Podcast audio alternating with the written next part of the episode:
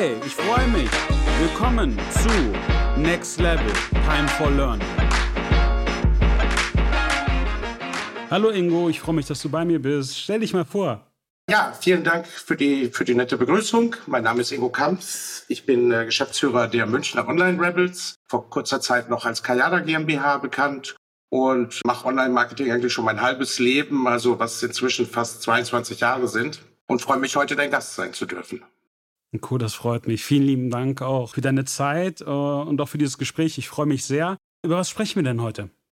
Ja, wir sprechen natürlich am liebsten über das Thema, was mich im Affiliate Marketing am meisten bewegt seit vielen Jahren. Das ist der Bereich Display und Native Advertising, Retargeting, also das, womit wir als Publisher unterwegs sind. Kannst du nochmal dann vielleicht unseren Hörern erklären, was sind denn Display Ads? Ja, Display Ads äh, wird jeder schon mal gesehen haben. Das sind auf, auf einer Website oder, oder in einer mobilen App sind die bunten Bildchen, die eigentlich niemand haben möchte, aber die sehr wichtig sind, um Websites zu monetarisieren und zu refinanzieren. Also die bunten Banner an der rechten Seite oder im Content. Das sind eigentlich so Display-Ads, die in ganz bestimmten Standards ausgespielt werden. Okay, und dann gibt es ja noch Native Ads, was du ja meintest. Was ist das nochmal?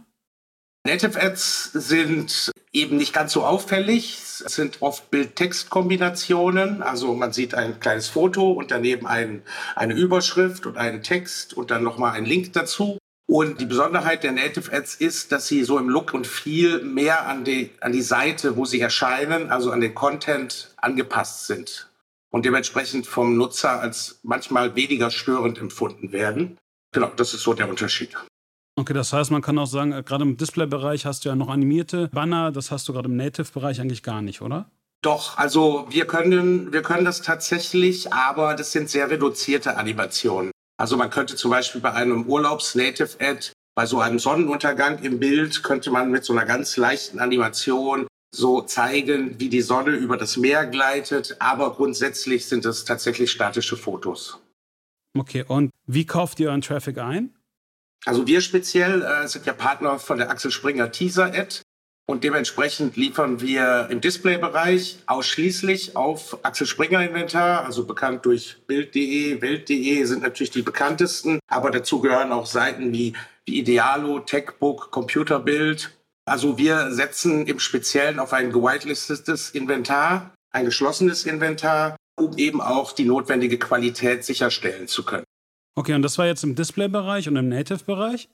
Im Native-Bereich sind wir noch ein bisschen äh, breiter aufgestellt. Also die Axel Springer Teaserhead, unser Partner, ist die alte Unister Media, also ganz von ganz früher. Unister ja bekannt durch Seiten wie Ab in den Urlaub und Flug.de. Dadurch äh, gibt es auch eine sehr hohe Reiseaffinität und die Native Ads sind zum Beispiel dann auf Third-Party-Websites wie Urlaubsguru oder Ab in den Urlaub entsprechend fest integriert. Also man, es gibt dort feste Platzierungen, aber natürlich auch auf Springer-Inventar. Also unser Native-Inventar ist eben deutlich breiter gestreut.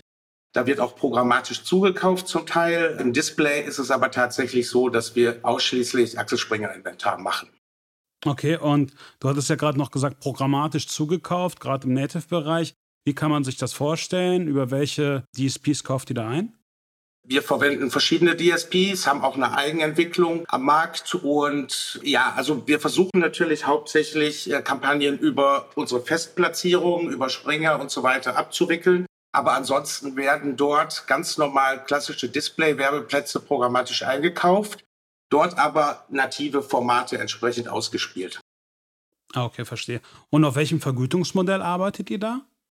Im, im Native-Bereich ist die Vergütung ausschließlich auf CPC-Basis, wie das auch andere Native-Anbieter wie Outbrain oder Tabula machen, also ganz, ganz normal. Das ist die, die da die ausschließliche äh, Vergütungsmethode. Im Display sind wir deutlich flexibler. Da können wir eigentlich alle Vergütungsmodelle anbieten. Also klassisch Affiliate CPO-Modell. Da benötigen wir aber Postview. Vielleicht kommen wir da gleich nochmal genauer zu. Aber auch CPC und TKP ist da natürlich möglich. Okay. Aber das heißt, wenn wir jetzt nochmal auf die Qualität des Traffics eingehen, was unterscheidet euch denn da jetzt, sag ich mal, auch gerade klassisch von einer Outbrain oder einer Tabula? Ja, es sind natürlich die Placements hauptsächlich. Ne? Also Outbrain und Tabula sind da schon deutlich größer und auch, auch sehr viel internationaler. Wir sind im Native in zwei verschiedenen Ländern, aber immer noch einen sehr starken Fokus auf, auf den Dachmarkt. Dazu kommen aber Frankreich, UK, Niederlande und es wird auch weiter ausgebaut. Ja, wir versuchen natürlich da sehr hochqualitative Partnerschaften zu schließen, äh, also ausschließlich hochqualitative Partnerschaften. Die hat Outbrain und Tabula auch, also die machen da durchaus einen, einen guten Job sind aber auch auf sehr viel kleineren Websites natürlich noch vertreten. Es gibt ja zum Beispiel auch für WordPress Plugins, also dass eben auch Betreiber kleinerer WordPress-Seiten sich sehr einfach Outbrain und Tabula-Ads in ihre Seite einbauen können. So etwas machen wir nicht. Und du hattest ja auch gerade noch das Thema Postview angesprochen. Das heißt, im, im Display-Bereich, also gerade auf CPO, arbeitet ihr wahrscheinlich mit Postview? Richtig. Also meine These ist auch, es funktioniert nicht anders. Es gibt Anbieter da draußen, die etwas anderes behaupten, aber da sage ich, das geht in die Betrugsrichtung. Man kann sich das ja eigentlich relativ logisch vorstellen. Die Klickraten von Display-Werbemitteln sind nun mal so, wie sie sind und äh, uns kosten nun mal auch die Werbeplätze etwas. Also jeden Display-Publisher, der bekommt die Werbeplätze in der Regel nicht umsonst. Es gibt ein paar Ausnahmen von RevShare-Modellen, also wo dann ein Display-Publisher mit einem Website-Betreiber eine Vereinbarung hat. Ich darf die Banner bei dir kostenlos einbinden und wir teilen uns dann die CPO-Umsätze.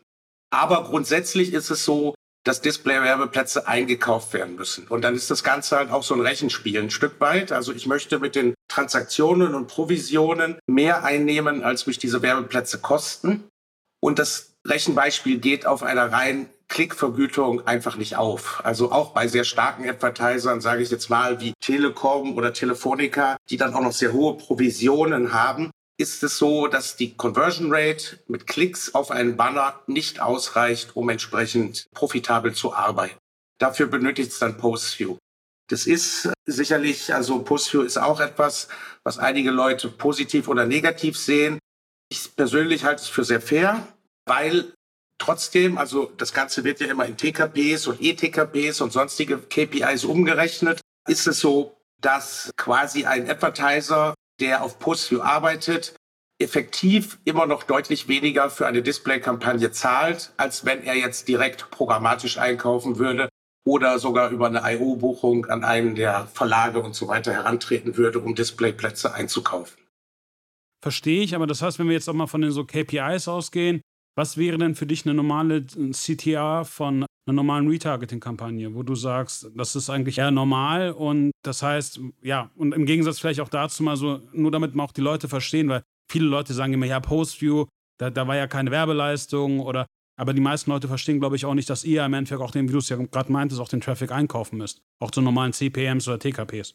Genau, also dazu erstmal vorab, wir, wir versuchen schon sehr stark dafür zu sorgen, dass diese Werbeleistung, die, die öfter mal bezweifelt wird, zustande kommt. Also wir verwenden sehr großformatige, aufmerksamkeitsstarke äh, Bannerformate, beispielsweise das Billboard mit 970 mal 250 oder Half-Page-Ad mit 300 mal 600.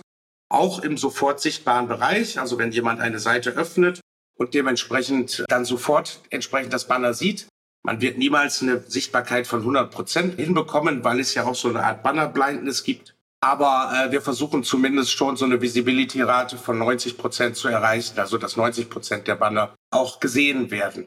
Zu den Klickraten, also da muss man unterscheiden tatsächlich auch zwischen Retargeting, was du gerade gesagt hast, und, und Prospecting.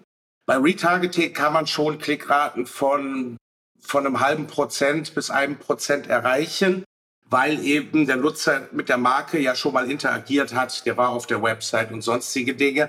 Und gerade wenn er sich jetzt ein Produkt angeschaut hat, die roten Schuhe bei Zalando im Beispiel, nicht kauft, ähm, ist er ja oft trotzdem in so einem, er ist sehr, sehr im Lower Funnel, er hat ja sein Interesse an den roten Schuhen entsprechend deutlich schon mal gezeigt. Dementsprechend ist er natürlich auch für das Retargeting-Banner sehr empfänglich.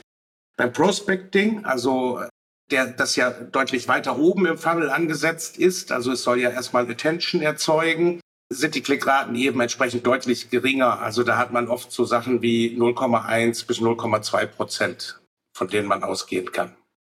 Okay, aber ich glaube, das ist auch sehr wichtig, einfach zu sagen. Ich meine, auch liebe Hörer und Hörerinnen, vergleicht das einfach auch mit klassischen kalten Audiences Ganz bei genau. Facebook. Da habt ihr halt auch ähnliche CTRs und ich meine, glaube, das muss man dann noch sehen. Und wenn ihr dann überlegt, dass rein theoretisch auch auf den, auf den CPMs, die ihr bei Facebook zahlt. Die sind natürlich im programmatisch ein bisschen günstiger, aber jemand ein drittes habt, der eine, eine Werbeleistung für euch erbringt, äh, dann ist es halt einfach auf Klickbasis fast eigentlich schier unmöglich, irgendwie profitabel zu werden. Ja, das ist äh, eben auch, auch ein Hindernis, auf das wir eben auch oft stoßen. Advertiser schauen auch sehr gerne natürlich immer auf die Preise des Lower Funnels. Ja, was kostet mich ein SEA, ein SEA Sale? Was kostet mich ein äh, Retargeting Sale vielleicht oder Gutschein oder sonstig? Also diese typischen Maßnahmen, die dann eben zum Einsatz kommen, wenn der Nutzer eigentlich auch schon eine Kaufbereitschaft hat. Man muss aber die Nutzer erstmal auch dazu bringen, eine Kaufbereitschaft zu haben. Also der Lower Funnel ist irgendwann auch begrenzt wenn man nicht weiter oben entsprechend ansetzt, im Upper Funnel oder vielleicht auch im Mid Funnel, also mit Advertorials oder Commerce Content, dann hat man irgendwann keine Leute mehr unten, die abschließen können. Ja, und das ist es. Man muss ja auch immer da einfach auch gucken, wie kriegt man den auf der kompletten User Journey auch abgeholt. Aber das Post-View-Thema bezieht sich dann noch primär nur auf Display und Retargeting oder auch im Native-Bereich? Also PostView ist im Native möglich, aber wegen der CPC-Abrechnung für uns nicht so relevant. Äh, nein, das bezieht sich tatsächlich auf Display in dem Sinne. Okay. Also im Display werden wir auf CPO-Basis abrechnen. Also das ist, sind die Prämissen, die da erfüllt sein müssen. TKP-Bereich, also wenn auf TKP oder CPC abgerechnet wird. CPC machen wir selten, gibt es auch, auch kaum eine Nachfrage, also nach Display auf CPC-Basis. Das ist ganz, ganz selten mal, dass das jemand machen möchte. Also in der Summe wechselt das bei uns zwischen TKP-Buchungen und CPO-Buchungen und beim CPO ist Postview notwendig. Wir nehmen es natürlich auch gerne im TKP-Bereich, aber, nicht, aber ist nicht zwingend. Okay, aber das heißt, wenn du jetzt aber auch gerade im Native-Bereich dir das anschaust, gerade auf CPC, das heißt, arbeitet ihr da, also es, da arbeitet ihr rein theoretisch auf CPC, aber ja trotzdem auch mit einem Zielrohrs von dem Kunden. Und aber das ist danach auch schon rein theoretisch auch attributiert auf auf, auf Klickbasis dann auch tragbar für die Kunden? Oder braucht ihr dann trotzdem noch immer auch den View, damit es auch, also ähnlich wie bei, also keine Ahnung, nehmen wir mal ein bestes Beispiel, Facebook, Seven Days, Click, One Day View, damit die Attribution auch Sinn macht und auch der Pixel greift? Oder seht ihr es dann halt auch schon, wenn ihr es nur auf, auf den Klick attributiert? Also tatsächlich attribuieren wir grundsätzlich auf den Klick, aber du hast es vollkommen richtig gesagt. Also wir messen sehr gerne Post-View entsprechend auch mit. Da eben aber wir ja eben einen sehr hohen Wert eben auf die Visibility legen, die wir beim Display entsprechend im sofort sichtbaren Bereich auch garantieren können, mehr oder weniger, also immer zu 90 Prozent, sage ich mal, ist es bei Native Ads ja oft so, dass die Below the Fold ausgespielt werden auf den Seiten. So, dementsprechend ist es ein Stück weit unfair zu sagen, der Post-View ist, ist dann auf jeden Fall eine garantierte Sache. Man kann, wir können auch damit arbeiten, dass das Cookie zum Beispiel erst gesetzt wird, wenn der Nutzer so weit runtergescrollt hat, dass das Native Ad sichtbar wird. Aber wir haben nur mal im Native Advertising den, den Fall oft, dass die Native Ads denn eben nicht zum Einsatz kommen oder nicht gesehen werden. Und dementsprechend können wir den View da auch keine so hohe Bedeutung beimessen und sagen, äh, die Transaktion ist jetzt trotzdem voll attribuiert, obwohl es nur ein Native View war. Okay, verstehe. Das ist da auch nochmal vielleicht auch wichtig für unsere Hörer. Sichtbarer Bereich bedeutet in allererster Linie, ihr kommt auf eine Webseite und seht die Werbeleistung bzw. den Banner oder die Native Ads. Gerade bei Native Ads ist es ja meistens so, dass sie eher im, im Kontext oder im Content verbaut sind. Das heißt, der User muss erstmal scrollen, damit er erstmal ja, die Werbung sieht. Und äh, wenn das halt im Endeffekt nicht der Fall ist, dann ist es halt nicht sichtbar. Und dann ist es auch so, dass ihr im Endeffekt auch dann den View-Cookie äh, nicht setzt. Genau. Richtig. Alles klar, okay, super. Und dann noch mal eine Frage von meiner Seite. Es gibt ja noch immer die, die Thematik des, des Nachladens von Werbe, also von Werbung. Wie seht ihr das? Gerade auch im Display-Bereich oder auch im Native-Bereich? Wird alles gemacht, ist aber in meinen Augen äh, nicht, nicht äh, sauber und dementsprechend wird das von unserer Seite nicht gemacht. Okay, ja. verstehe. Super. Und dann kommen wir ja auch nochmal zu einem Thema. Gibt es denn, sage ich mal, aus den 22 Jahren Erfahrung, gerade aus dem Retargeting, aus dem Display-Bereich und aus dem Native-Bereich in, in, in, diesem Segment Fraud? Ja, gibt es, gibt es leider, gab es immer, äh, hat sich auch verändert über die Jahre. Damals war das zum Teil noch ganz krass. Da wurden einfach gar keine Werbemittel angezeigt. Es wurde einfach ein einmal ein großer Pixel noch irgendwo in der Seite versteckt und darüber wurden dann Affiliate-Cookies gedroppt. Das hat auch sehr lange funktioniert, gerade so in dieser Wild-West-Zeit. Heutzutage ist es schon so deutlich sophisticateder, will ich mal sagen. Mit Click Injection wird dort gearbeitet. Es, es, es werden so Ketten gebildet. Also wenn jemand auf ein Werbemittel klickt, dann wird erst, werden erstmal verschiedene Advertiser in einem Redirect geladen. Also man setzt quasi fünf, sechs Cookies und dann ähm, kommt man erst zur, zur Advertiser-Seite, auf die dann entsprechend geklickt wurde. Ja, das ist alles ganz furchtbar, müsste in meinen Augen auch deutlich härter sanktioniert werden noch von den Netzwerken. Die Advertiser müssen da sehr gut aufgeklärt werden, weil die oft dieses Know-how gar nicht mehr mitbringen können. Es ist auch immer schwieriger, dass, weil, weil das Cookie-Dropping dann schon auch sehr, sehr geschickt stattfindet, so etwas in den Statistiken auch zu erkennen äh, an der Stelle. Früher war dann eben, ja, wenn halt Cookie dauernd gedroppt wurde, hatte man eine Klickrate von, keine Ahnung, 10, 20 Prozent und dementsprechend war so etwas sehr leicht rauszufinden. Aber heutzutage äh, gibt es das leider immer noch und das finde ich sehr schade. Aber das heißt, in, in, allererster Linie ist es dann rein also ein Cookie-Dropping oder beziehungsweise die Injection des, des Klicks oder beziehungsweise dann eher des Klicks oder des Post-View-Cookies? Je, je, nachdem. Ähm, also ich persönlich, ich muss sagen, da ich ja nicht mit diesen, mit diesen Parteien zusammenarbeite, komme ich, also ich bin, hab ja, wir haben ja keine Agentur oder ein Netzwerk. Dementsprechend kann ich leider nur ab und zu mal sehen, was, wenn so ein Ad mal vorbeikommt. Ich selber bin aber nicht in der Lage, mir diese Programme oder diese, die Arbeitsweise dieser Publisher mal genauer anzuschauen, da wir ja keinen Zugriff auf irgendwelche Programme, auf irgendwelche Statistiken haben. Also das müssten dann tatsächlich die Agenturen und die Netzwerke machen. Ja, klar. Aber siehst du, also klar, auch einfach mal darüber reden. Also ich meine, wir sehen es ja zum Teil auch. Und wenn ich dann halt auch gerade gerade im Prospecting, ich meine, Retargeting, das ist ja noch einigermaßen überschaubar, aber gerade irgendwie auch Prospecting auf einmal irgendwie Conversion Rates sehe, die, die irgendwie auf, also auch am besten, wo sie sagen, ja, Post-View brauchen wir nicht und dann am besten noch irgendwie bitte den Tech-Container von denen verbauen. Ich meine, das Wichtigste, was man ja auch mal nicht vergessen darf, ist, durch die, die Container-Tags, die auch von, von euch, den Publishern, verbaut wird, kann man ja übers JavaScript relativ viel machen. Und da, da optimiert man sich da auch einiges schön. Gerade wenn du natürlich da auch siehst, dass du Unterschiede hast zu, zu Google Analytics. Das ist ja, sag ich mal, auch ein Thema, wo wir auch mal merken, das kann halt nicht sein. Und dann gibt es halt nochmal normale Metriken. Also ich meine, wenn jemand sagt, okay, auf einer kalten Audience hast du eine Conversion Rate von von zwei, drei Prozent, dann ist es zwar sehr schön, aber meistens nicht wahr. Und wenn du irgendwie eine CTR hast, die irgendwie unter, also sage ich mal, irgendwie auch bei, einem, bei einer 1% ist, also sorry, so gut optimiert sind die Banner im E-Commerce leider nicht. Ähm, das gab es in anderen Bereichen vielleicht mal, wo du auf solche CTRs gekommen bist, aber dann ist es in allererster Linie auch schwierig. Und ich glaube, das sind halt auch die Punkte, die man, die man sehen muss. Aber was ich sehr, sehr interessant war, was, was du auch gerade erwähnt hattest, ähm, war ja, die Leute klicken im Endeffekt auf den Banner und dann werden sie sechsmal redirected. Ja. Und wie, wie, funktioniert das? Weil das ist ja eine Thematik, wird dann im Endeffekt einfach, werden dann Pop-ups gesetzt oder, ja. oder läuft es einfach noch klassischer Redirect? Klassischer Redirect. Also es, es werden irgendwie so eben entsprechend zu Ketten gebildet. Ich habe das nur ein, zwei Mal gesehen, habe das von einem Netzwerk mal, mal zugeschickt bekommen. Es ist ja auch nicht, dass ich den ganzen Tag mir, mir Konkurrenzwerbung anschauen kann, so aus Zeitgründen. Und da lief das tatsächlich so ab, ähm, dass dann Otto und Telefonica entsprechend nur die Tracking-Codes jeweils durchgeschleift wurden, redirected zum nächsten und dann entsprechend wurde der letzte Advertiser, zu dem auch das Werbemittel gehörte, dann die Seite entsprechend aufgerufen. Die Cookies wurden aber von allen vorherigen auch schon gesetzt. Okay.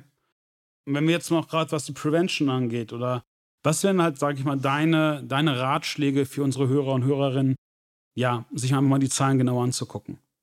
Also erstmal eine These, die ich so bringe und eigentlich auch schon seit Jahren vertrete und da hat auch nie jemand mir das Gegenteil beweisen können. Ich sage, Display im Affiliate-Kanal auf CPO-Basis ohne Post-View ist nicht profitabel machbar. Also wer was anderes behauptet, äh, bin ich, bin ich sehr, sehr, sehr skeptisch. Und ich habe auch schon mit, mit Vertretern äh, von Unternehmen äh, gesprochen, die das anbieten und habe ihnen auf den Kopf zugesagt, dass ich, dass ich nicht glaube, dass sie sauber arbeiten. Dann wollten sie mir beweisen, dass sie das doch tun und wie sie es machen. Danach kam aber nie eine weitere Information zu mir. Also die Versprechungen wurden dort gemacht.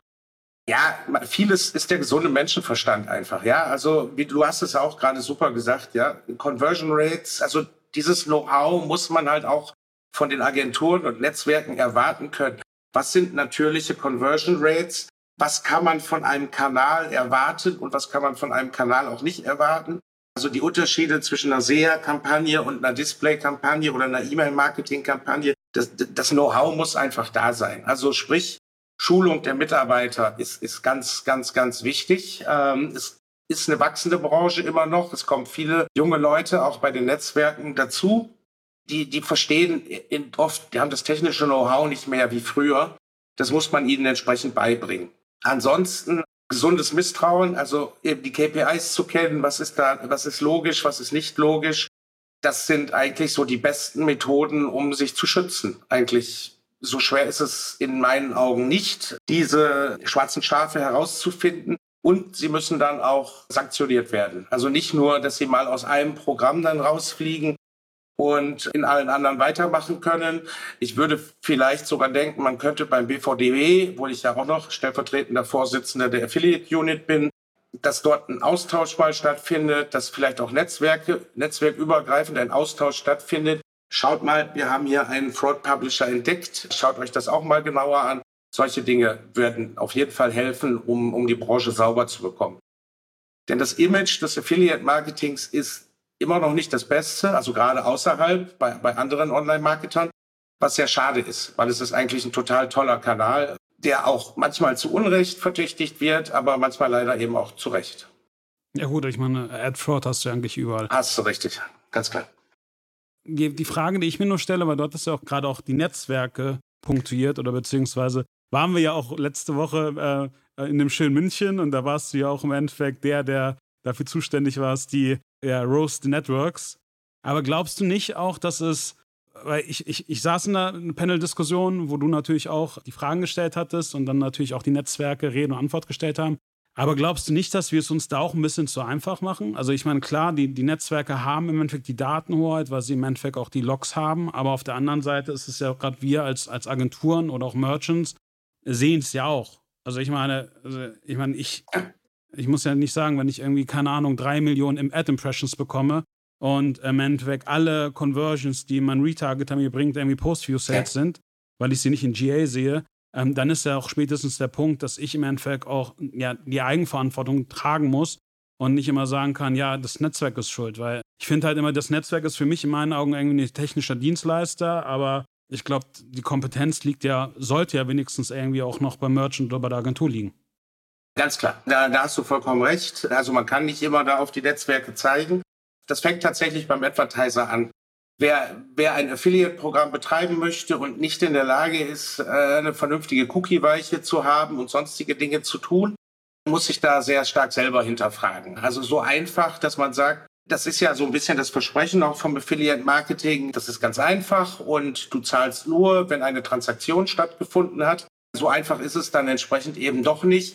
Und der, der Advertiser muss seine technische Infrastruktur im Griff haben. Der muss auch einen Mitarbeiter haben, der entsprechend sich damit auskennt, der auch die Publisher kennt, auch mit denen in Kontakt tritt. Da wird ja auch schon viel abgefangen. Ja, also wenn man persönlich mit den Publishern spricht, da kann Vertrauen aufgebaut werden, da kann man sich anschauen, was so ist, was der so macht und sich zeigen lassen. Also da wäre auch sehr viel möglich. Und wer mit Affiliate Marketing Geld verdienen möchte, auch als Advertiser, kann nicht einfach sagen, äh, Netzwerk, du musst mich jetzt hier komplett beraten. Agenturen entsprechend ähnlich. Klar, und ich glaube, das ist halt einfach auch der Punkt. Ich glaube, das Allerwichtigste, was wir natürlich, der Vorteil, den wir haben, ist, wir können halt mit den Publishern reden. Im Gegensatz zu, versuchen wir mit Google oder mit Facebook Richtig. zu reden. Da wird dir ab einem gewissen Adspend erstmal möglich und dann kommen, kommen ja auch nur Phrasen. Ich glaube, und das ist, das ist einfach auch der Punkt, der, der, der ganz wichtig ist guckt im Endeffekt und schaut, was ihr auch, ich meine, ihr habt ja andere Online-Marketing-Kanäle und da habt ihr auch schon KPIs. Und ich meine, eure Conversion Rates sind klar. Und ich meine, wenn klar, wenn ihr jetzt irgendwie im Low-Funnel seid, dass die Conversion Rates höher sind, ist verständlich. Aber ihr braucht halt auch irgendwie den, den Top-Funnel und den Mid-Funnel, sonst, sonst gibt es den Low-Funnel halt auch nicht mehr.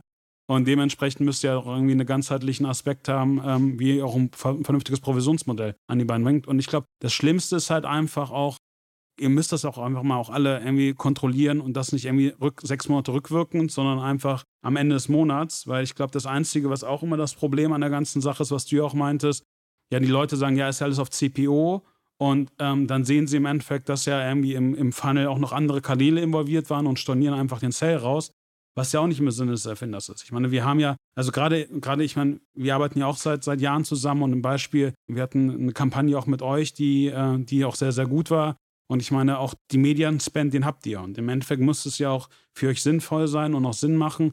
Und, und da komme ich auch gleich zu meiner nächsten Frage, die mich auch interessiert. das hatten wir auch mit Basti damals gesprochen, wo wir auch über Postview gesprochen hatten, dass er meinte, dass die meisten Agenturen und Merchants immer auf ihn zukamen und meinten, skaliere, skaliere, aber es, ich muss sich ja auch irgendwie für euch lohnen.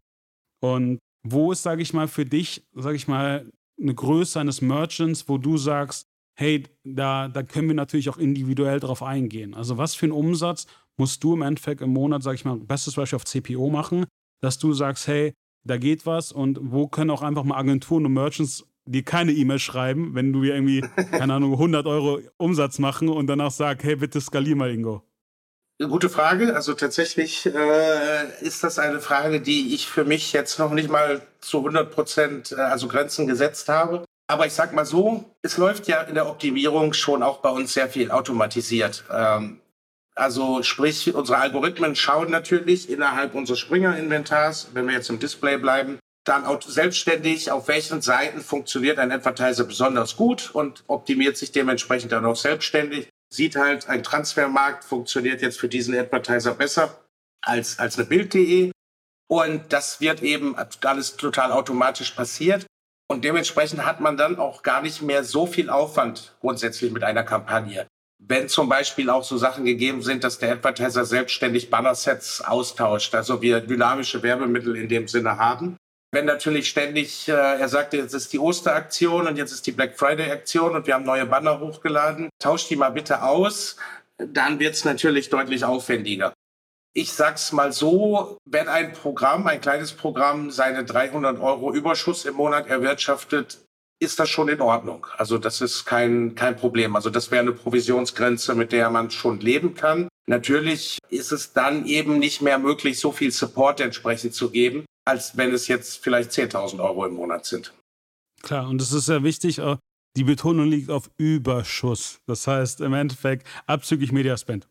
Genau, es muss profitabel laufen und da sind wir ja relativ ja, hart. Wir lassen sogar manchmal auch was laufen, wenn das, keine Ahnung, drei Euro minus macht im Monat. Das, das kann man auch mal, wenn zum Beispiel eine Agentur sehr wertvolle Programme gibt und ein Advertiser entsprechend dann vielleicht nicht, nicht ganz profitabel ist, dann kann man da auch nochmal so eine Mischkalkulation durchaus anführen. Aber grundsätzlich ist Profitabilität das Wichtigste für ein für uns erfolgreiches Programm. Okay, verstehe. Und wenn wir uns mal auch mal davon ausgehen, so Markenstandards oder beziehungsweise gerade im Display und auch im Native-Bereich, also wir hatten ja auch immer über die KPIs geredet. Also wenn du jetzt davon ausgehst, wie viel, mit wie viel Native-Partnern würdest du, wenn du jetzt der Merchant wärst, arbeiten? Oder auch mit wie viel Retargetern oder Display-Publishern? Was kannst du denn da auch mit unseren Hörern und Hörerinnen teilen? Ja, es, es, war auch in der Frühzeit des Post-View, also ich sag mal, es gab ja mal die Wild-West-Zeit, die würde ich so vor 2007, 2008 einordnen. Dann gab es so die Zeit 2008 bis 2010, wo sehr, sehr viele Post-Viewer und Retargeter, also Retargeting war zu der Zeit noch nicht ganz so populär, aber da war es noch reines Post-View mit Triple-Bannern ja häufig, also drei Advertiser auf einem Banner, was es ja heutzutage auch nicht mehr ganz so doll gibt. Da hat sich dann gezeigt, dass sich ab einem, ab vier bis fünf Publishern so ein gegenseitiger äh, Kannibalisierungseffekt einstellt. Die haben halt alle dann doch ihre man, man setzt ja sehr viele Cookies. Sagen wir mal, man hat 500.000 Impressions auf einem Programm am Tag und das machen zehn Stück. Dann sind da irgendwie fünf Millionen Impressions. Und dann beginnt natürlich schon auch so ein gegenseitiges Überschreiben. Wir haben immer noch eine Last Cookie Wins Logik, hauptsächlich in der Vergütung fast ausschließlich. Es gibt ganz wenige Programme, die, die jetzt auf Customer Journey vergüten. Und dementsprechend ab fünf war schon, war schon sehr erkennbar, dass, dass dort sich die die Publisher äh, gegenseitig überschreiben. Also das war schon ein Faktor. Dementsprechend würde ich die Grenze, wenn man sie jetzt hart setzen möchte, kommt auch immer ein bisschen aufs Programm an, so bei drei, drei Publishern, dem Vergütungsmodell, mit denen ich zusammenarbeiten würde.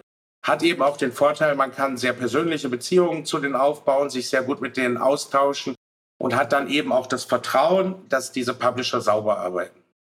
Okay, und im, ähm, sag ich mal, im Native-Bereich würdest du da also klassisch einfach auch, also ich meine, es gibt ja auch einige, sag ich mal, Marktakteure oder Mitbewerber, die im Endeffekt auch dort arbeiten, dann auf CPO mit, dann mit Postview.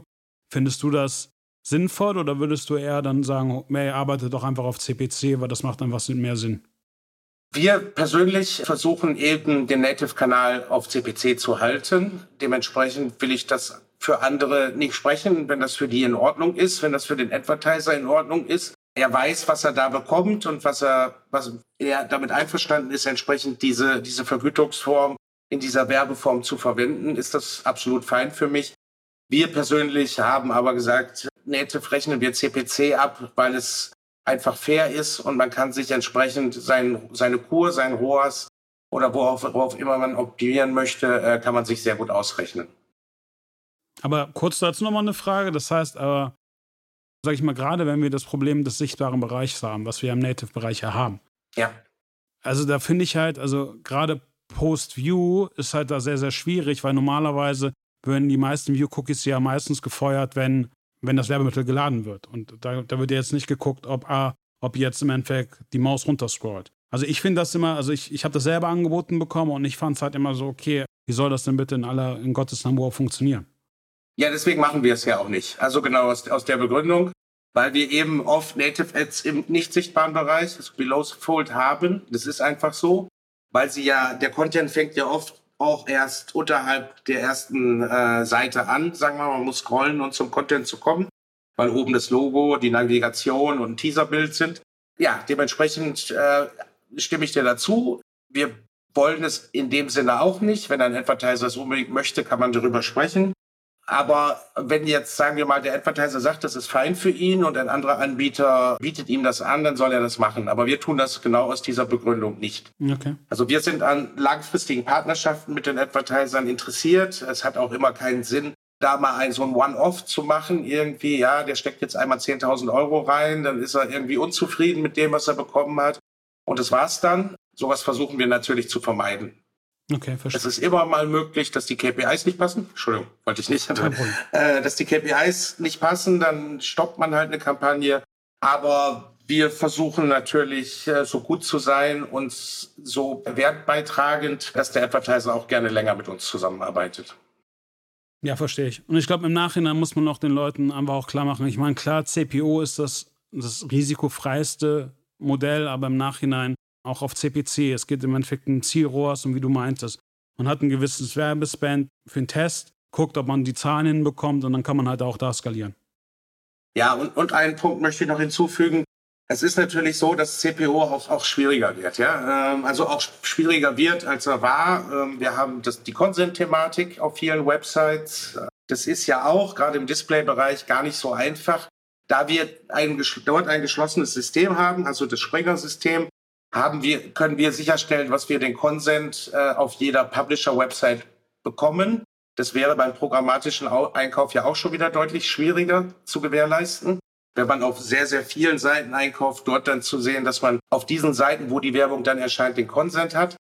Dann haben wir die Browser-Thematik, dass Browser immer weniger Tracking zulassen. Firefox wird da sehr hart. Und diese Risiken äh, und diese auch Verluste, Tracking-Verluste kann man dann nicht komplett beim Publisher auch abladen und sagen, äh, deine Insel, auf der du arbeitest, wird immer kleiner, aber du musst unter den gleichen Voraussetzungen arbeiten wie vor einigen Jahren. Affiliate Marketing ist eine Partnerschaft, sehe ich so, und äh, Advertiser, Publisher, Agenturen und Netzwerke müssen sich immer in die Augen schauen können und sagen, was ist eine Lösung, mit der wir alle glücklich sind. Ja, da hast du ja im Endeffekt auch den Ausblick schon mal vorausgenommen. Also ich glaube, das ist halt das ist halt auch wichtig äh, herauszukriegen. Also es geht hierbei um Partnerschaften. Es geht im Endeffekt darum, Werbeleistungen einzubuchen von Experten, die das im Endeffekt machen. Wie das Payout-Modell oder Vergütungsmodell ist, ist, glaube ich, dann einfach auch der nächste Schritt. Aber wie siehst du denn jetzt auch gerade gerade mit der Thematik irgendwie E-Privacy, aber auch mit, den, mit der neuen Browser-Thematik, auch mit dem Consent, was wir jetzt, jetzt gerade haben, die, äh, die Überlebenschance vom klassischen Post-View, wie wir es kennen, weil also wir sind gerade dabei, komplett alle unsere Kunden vom Pixel-Tracking auf Server-Side-Tracking umzuziehen. Und dann stellt sich bei uns so oder so die Frage, in der klassischen Welt würde dann im Endeffekt auch irgendwie Post-View auch nicht mehr existieren. Ja, sehe ich leider auch so. Es, es, hat eh schon länger gehalten, als ich, als ich es früher prognostiziert hätte, also so vor, vor zwölf Jahren. Postfire ohne Third-Party-Cookie ist in meinen Augen so erstmal nicht möglich. Äh, also das auf First-Party umzustellen oder auf Server-to-Server funktioniert in dem Sinne nicht. Dementsprechend müssen wir davon ausgehen, wenn Chrome im Sommer 2023 umstellt, dass Postview so erstmal nicht mehr möglich sein wird. Ich habe mit Netzwerken dort auch gesprochen, mit der Technikabteilung, mit Awin beispielsweise. Da wurde mir gesagt, Ingo, wir haben so viel probiert, das hinzubekommen, aber ab einem gewissen Moment wäre der Aufwand, das irgendwie tracken zu können, dann so hoch, dass das den Ertrag auch nicht mehr rechtfertigt. Aber sie haben sehr, sehr viel probiert an der Stelle. Es gibt ja da noch so Ideen mit Conversion APIs und sonstigen Dingen, um so etwas hinzubekommen. Da bin ich jetzt aber auch noch kein Experte, muss ich sagen. Grundsätzlich denke ich, dass es mit PostU im Juni, Juli 2023 erstmal vorbei sein könnte. Bin aber noch, bin noch nicht sicher. okay, ja, bis dann. aber ich glaube es auch. Also gerade weil die Thematik ist auch irgendwie Conversion APIs. Also wir sehen es gerade in der Facebook Conversion API. Die ist also sogar da sind wir jetzt gerade dabei, das alles serverseitig zu machen, weil es im Endeffekt auch nicht ganz funktioniert. Und ich glaube, die, die Problematik, die wir jetzt auch alle haben, ist, Fingerprint nimmt immer mehr zu und ich glaube, da muss man danach halt auch irgendwie überlegen, welchen Tod man stirbt. Und ich glaube, im Nachhinein ist es dann einfach auch sauberer, das irgendwie serverseitig zu machen und dann vielleicht auch gerade auch im, im Retargeting mit den, mit den Publishern zu reden und zu versuchen, ein hybrides Modell hinzukriegen. Genau. Weil du hast ja eine Sache und die war wirklich, also in meinen Augen auch ganz, ganz wichtig es ist halt einfach, wenn man sich das überlegt, einfach zehnmal günstiger über einen Retargeting-Publisher Display einzubuchen, als wenn man es selber programmatisch macht. Gerade weil man es zum Teil vielleicht nicht kann, aber auch die TKP-Preise sind halt vollkommen andere. Äh, wir hatten einen sehr, sehr guten Case damals ähm, mit Klar Seifen, wo wir das auch gemacht haben, nachdem äh, wir eine Ausstrahlung bei Galileo hatten und einen sehr hohen Mediabass hatten, wo wir im Retargeting halt auch komplett auch auf euch gesetzt hatten.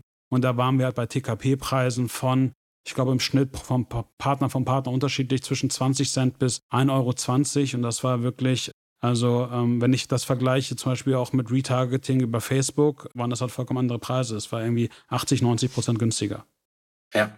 Ja, das denke ich auch. Da wird es hingehen. Werbeleistung oder Online-Werbung wird, wird nicht sterben. Es, ist, es wird zum Teil schwieriger zu tracken sein. Beim Postview, wie gesagt, sind wir uns einig. Äh, nach aktuellem Stand gehe ich davon aus, das war es dann erstmal. Und äh, vielleicht, aber totgesagte leben auch immer länger. Also das habe ich Klar. auch schon in den 20 Jahren erlebt. Also es gab auch immer wieder Überraschungen, dass doch jemand, finde ich, das hinbekommen hat. Aber ja, wir müssen da uns einfach, müssen uns den neuen Gegebenheiten dann anpassen.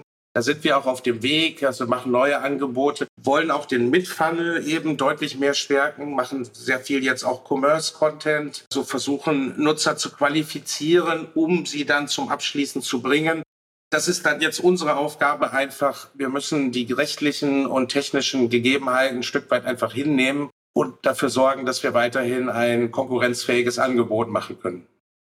Und ich hätte noch mal auch eine letzte Frage, gerade im Native-Bereich. Arbeitet ihr da eigentlich primär dann mit den Landing-Pages der Merchants? Das heißt, leitet ihr dann meistens direkt in den Shop oder äh, arbeiten die, die meisten da auch schon irgendwie mit Pre-Landing-Pages? Wo halt im Endeffekt die Leute auch nochmal irgendwie, sage ich mal, Code-Audiences dann halt wirklich auch nochmal aufgewärmt werden.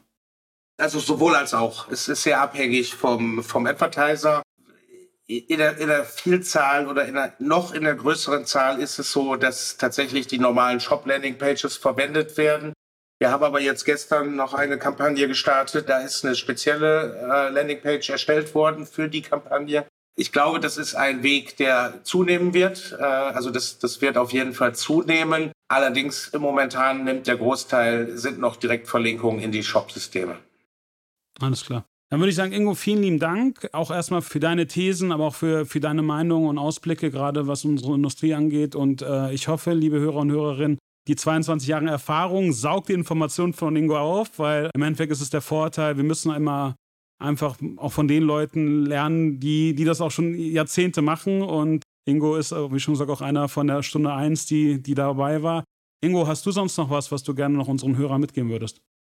Ja, erstmal vielen Dank an dich, Navid, dass du mich eingeladen hast als Gast. Ich glaube, es gibt noch nicht ganz so viele Folgen, also deswegen bin ich ja auch noch einer der früheren Gäste. Also schönes Format, schöne Fragen, wirklich interessantes Gespräch. Es ist äh, sehr heiß hier gerade bei mir im Büro. Ich musste auch Ventilatoren und alles abschalten, damit wir hier nicht so viele Geräusche haben. Es hat sehr viel Spaß gemacht. Und an die Hörer da draußen eben noch die, die Meinung so, nutzt euren gesunden Menschenverstand, schaut euch an, was ist realistisch, also guckt euch die Kanäle an, was ist realistisch, welche Publisher sind vertrauenswürdig, was sind die Experten, holt euch Expertenmeinungen ein. Und ansonsten ist Affiliate Marketing immer noch einer der geilsten Kanal ist es ja eigentlich auch gar nicht so richtig. Es ist ja mal mehr so ein Abrechnungsmodell, aber es ist ein tolles Spielfeld. Wir haben eine Menge geschafft und ich, ich bin gerne im Affiliate Marketing. Vielen Dank, David. Ingo, da kann ich mich nur anschließen. Vielen Dank für deine Zeit. Ciao, ciao. Danke. Ciao.